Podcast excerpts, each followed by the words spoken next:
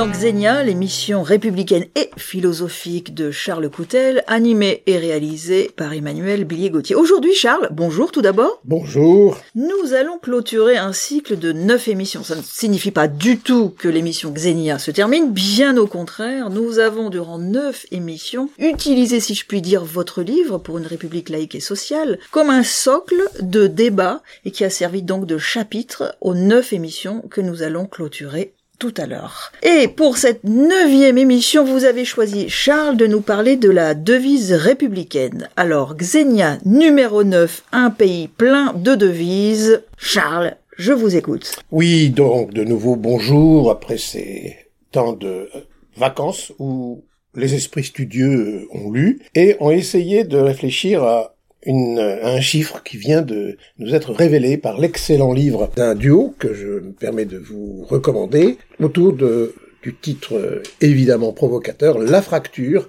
paru dans Les Arènes euh, il y a quelques semaines sous la direction de Frédéric Dabi qui est un journaliste politique euh, qui est très connu, mais qui a un curieux tic, c'est d'utiliser, comme un certain nombre de journalistes, le mot incroyable, pas français, qui s'appelle sociétal. Voyez-vous, que, que les auditeurs me, me rassurent ou m'éclairent, euh, ça n'est pas un mot français. En tout cas, par-delà ce tic, il, il nous donne un chiffre que je vous demande de méditer, que je nous demande de méditer. Il nous dit que à peine 53% des jeunes de moins de 35 ans sont attaché à la devise républicaine.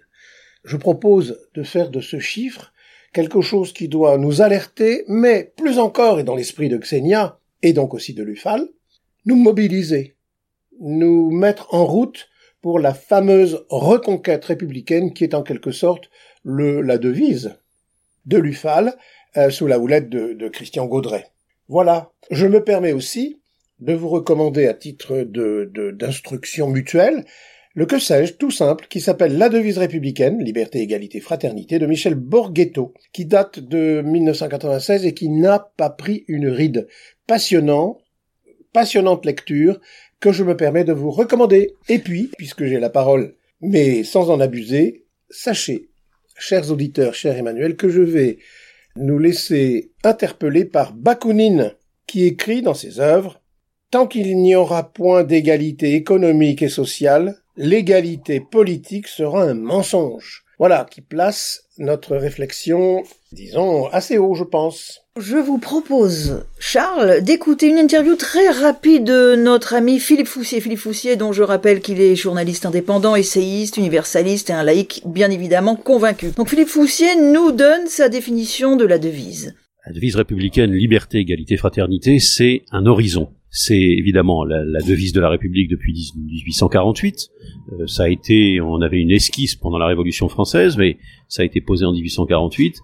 Et il ne faut pas considérer que liberté, égalité, fraternité, c'est une, ce sont des notions qui sont qui font le constat d'une réalité euh, tangible aujourd'hui. C'est un horizon à atteindre c'est un cap à poursuivre de manière permanente. La liberté, il faut se battre pour toujours la maintenir, la consolider, la en conquérir euh, de nouvelles libertés. L'égalité, c'est également euh, la même chose, c'est-à-dire que c'est pas le constat de l'égalité, c'est que on a une égalité en droit des gens, non pas en fait, et donc il faut essayer de concourir toujours à renforcer cette idée d'égalité, tendre vers l'égalité. Et puis la fraternité, c'est pareil c'est pas une donnée euh, tangible du réel, hein, c'est un cap à, atteindre. Donc voilà ce que ça représente pour moi. Nous sommes, euh, ma chère Emmanuel, en total accord, euh, Philippe Foussier et moi, l'idée d'horizon, de cap. Dans mon ouvrage récent, j'utilise le mot boussole. Vous voyez, on est dans le maritime. Notre devise liberté, égalité, fraternité, bon, est bien connue. Ce qu'il est moins, c'est sa jeunesse. D'où vient-elle finalement, Charles? Liberté, égalité, fraternité comme devise s'est stabilisée et officialisée, on dit consacrée, sous la Seconde République, notamment sous l'impulsion de penseurs Saint-Hilaire, Leroux et puis Lamartine. C'est en quelque sorte à travers ces trois mots qui deviennent devises dans leur succession même, qui devient cette devise le signe de ralliement des jeunes révolutionnaires républicains. Puis, L'année d'après, cette devise est devenue la devise de la franc-maçonnerie. Il y a donc eu à un moment donné rencontre, convergence des esprits, des actions et des engagements autour notamment de l'idée de fraternité qui est le, j'allais dire la boussole dans la boussole pour parler euh, en langage maritime. Sa consécration ne doit pas nous faire oublier le rôle fondamental de l'incubateur idéologique et politique que représente la Révolution,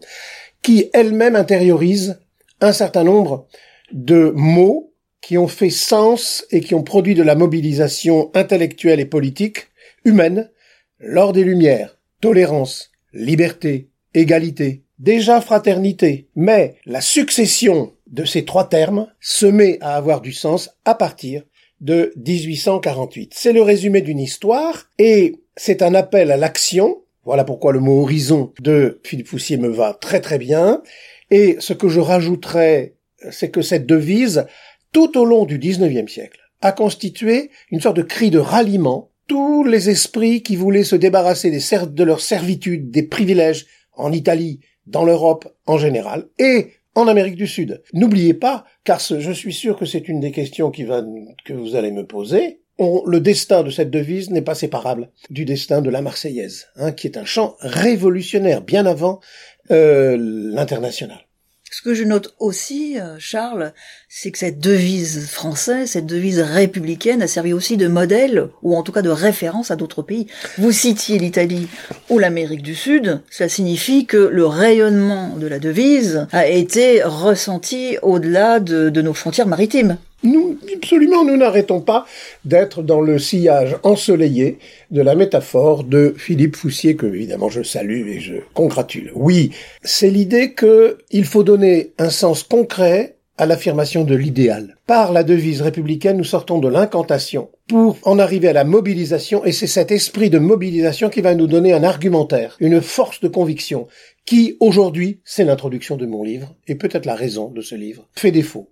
Tout se passe comme si nous regardions le train de l'histoire passer devant nous. Non, nous sommes républicains, nous devons reconquérir l'esprit républicain, et notamment, je vous propose d'en faire un, un, horizon, pour le coup, dans notre horizon, de reconquérir l'idée même d'universel, qui est aujourd'hui, je fais une sorte de petite bande-annonce Emmanuel.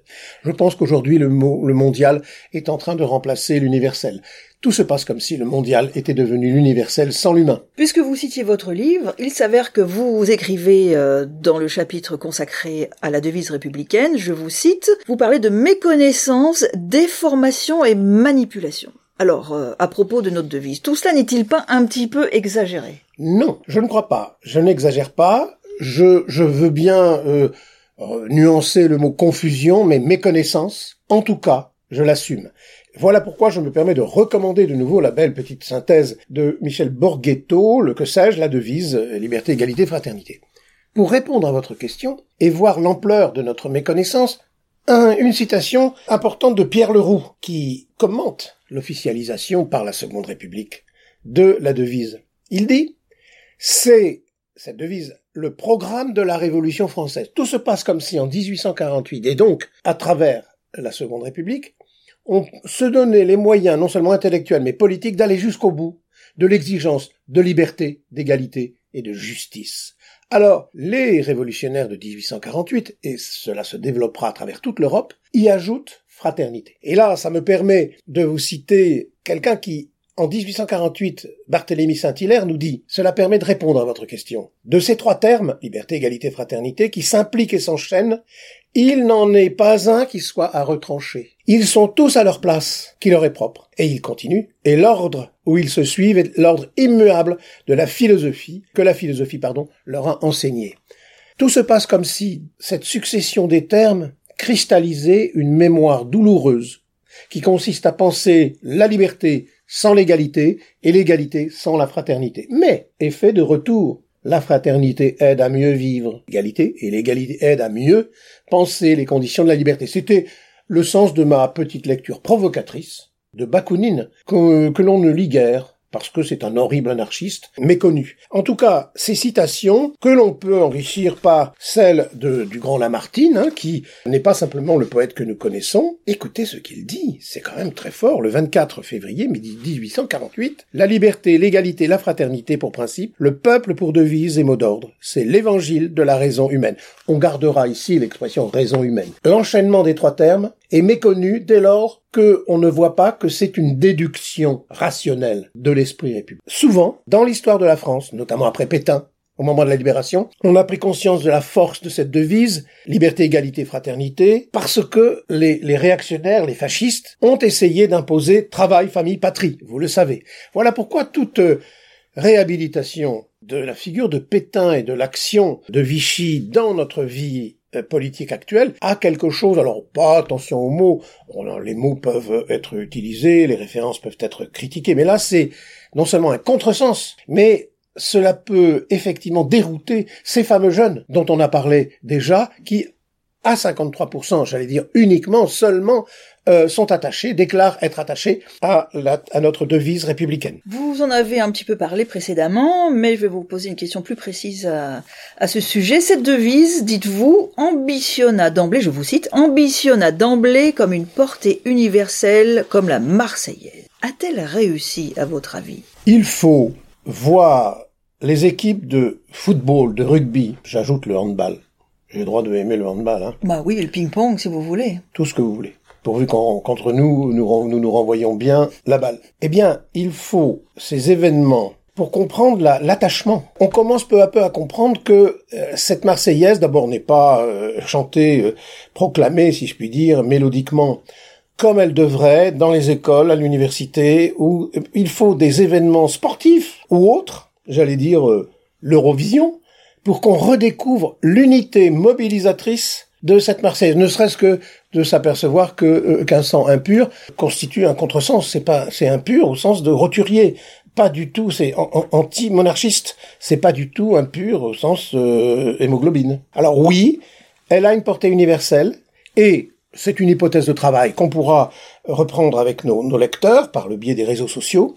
Oui, il y a une portée universelle de la Marseillaise, des symboles républicains, le bonnet phrygien, et de notre fameuse devise républicaine, à condition de ne pas se tromper sur, ce que veut dire le mot universel, Xenia 10. Or, pour l'instant, les mondialistes ou les identitaires se trompant sur la nation euh, nous déroutent et diminue la portée universelle et de la Marseillaise et donc de la devise. Tout à l'heure, enfin à plusieurs reprises, vous avez souligné le fait que les jeunes à 53% euh, sont peu à soutenir ou en tout cas à connaître euh, la devise républicaine. Si, c'est pas une question facile que je vais vous poser, mais par rapport aux 47 qui restent, qui sont importants, si vous deviez rencontrer un jeune justement parmi ces 47% qui ne s'intéresse donc ni à la République, ni à la laïcité, ni au social, ni à la devise, que lui diriez-vous? Alors j'allais dire pour le convaincre, même pas. Déjà pour l'intéresser dans un premier temps et peut-être éventuellement le convaincre. D'abord éviter deux grands défauts, qui consistent à le sermonner, à l'engueuler, et puis, comme dit l'autre, à balayer devant notre porte, qui est quand même le geste le plus salubre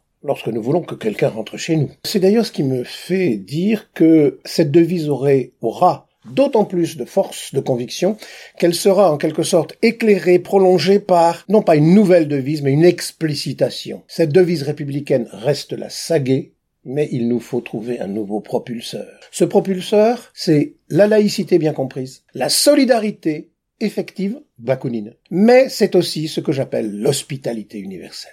Si notre délire aujourd'hui sur les politiques de l'immigration, soit il y en a trop, soit il y en a trop peu, eh bien, si ce délire pouvait se calmer, alors la France pourrait retrouver sa puissance universelle qui, qui est d'être la terre d'asile de tous les opprimés, de tous les réfugiés, mais évidemment à condition que ceux qui viennent se réfugier en, France acceptent d'apprendre la langue française, surtout si on se met à mieux la parler, nous, et effectivement ce qu'on appelle les mœurs, notre manière de nous vêtir, de manger, de parler et de nous d'échanger en général. Ce jeune, par conséquent, mais je ne le rencontrerai pas d'abord tout de suite, si vous voulez. Ce que je ferai, c'est de travailler à l'intérieur du camp républicain, ce que fait l'UFAL, mais d'autres associations, égale le CLR, de, à condition de, j'ai eu l'expression de balayer devant notre porte et de d'intégrer, de prendre conscience que ce fameux chiffre de 53%, moi qui m'affole, hein, qui qui m'inquiète, on le rapporte à d'autres euh, chiffres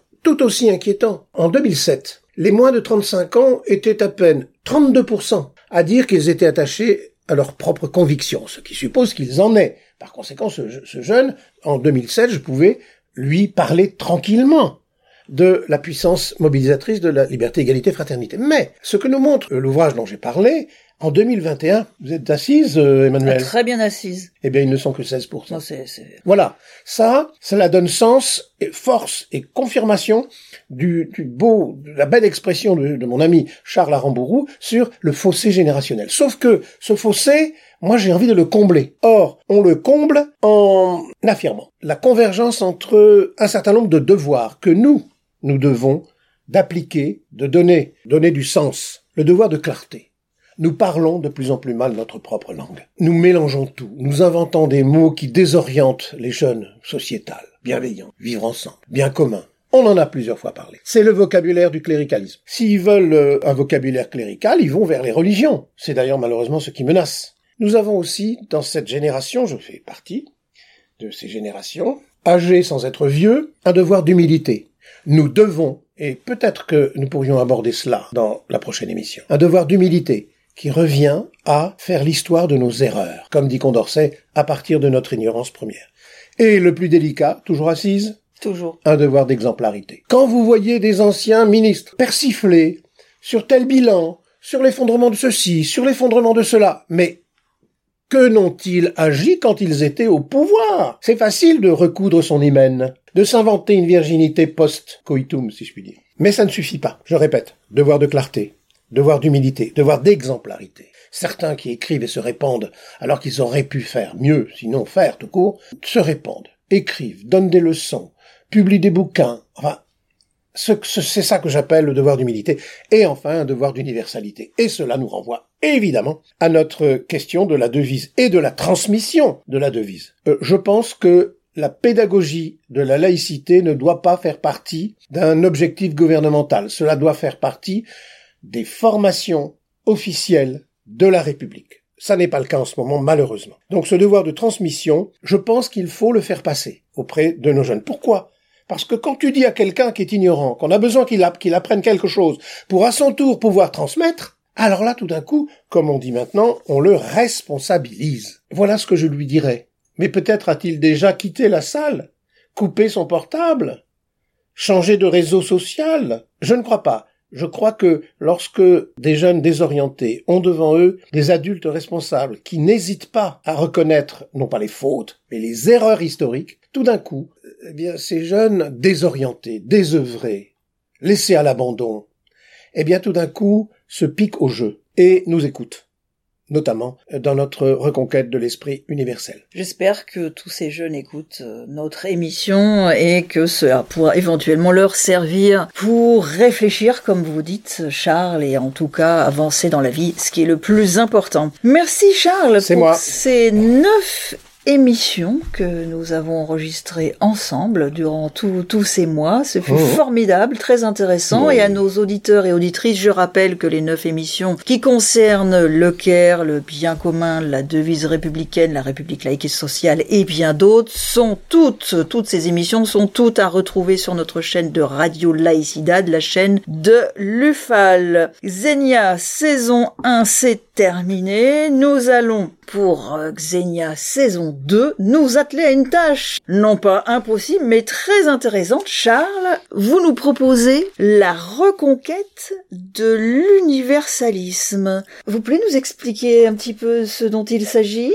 Écoutez, oui, c'est ce qu'on appelle des bandes annonces. Je suis absolument scandalisé par les contresens que nous commettons sur ce beau terme d'universel. On prend évidemment le malentendu total qui consiste à croire que c'est uniquement une agence de, diffusion ou, de production cinématographique américaine. Mais plus intéressant, c'est l'acharnement de ceux qui en parlent à passer à côté de la richesse des mots. C'est comme euh, se gargariser de sociétal pour ne pas penser civique, politique, social. Voilà, on dit un mot confus pour plaire à tout le monde. Eh bien, le mot universel est en ce moment l'otage des discours électoraux. Sauf que, évidemment, il y a ceux qui en pincent pour l'identité de la nation coupée de l'Europe et coupée de l'universel, pour le coup, du genre humain. Et il y a ceux qui se gargarisent de mondialisation pour ne pas voir le saccage qu'ils opèrent sur la nation française. Pour introduire l'émission numéro 10 de Xenia qui sera diffusée dans 15 jours un samedi à 10h. Je vais reprendre quelques citations que vous avez sélectionnées parce que je sais que vous êtes très très très féru de citations. Charles, la meilleure façon de servir la République, c'est de redonner force et tenue au langage. Écrit Francis Ponge. Et c'est sur ces paroles que je vous quitte. Merci Charles. beaucoup. Et rendez-vous donc dans Xenia numéro 10 dans 15 jours. À bientôt. À bientôt Charles. Merci, Manuel.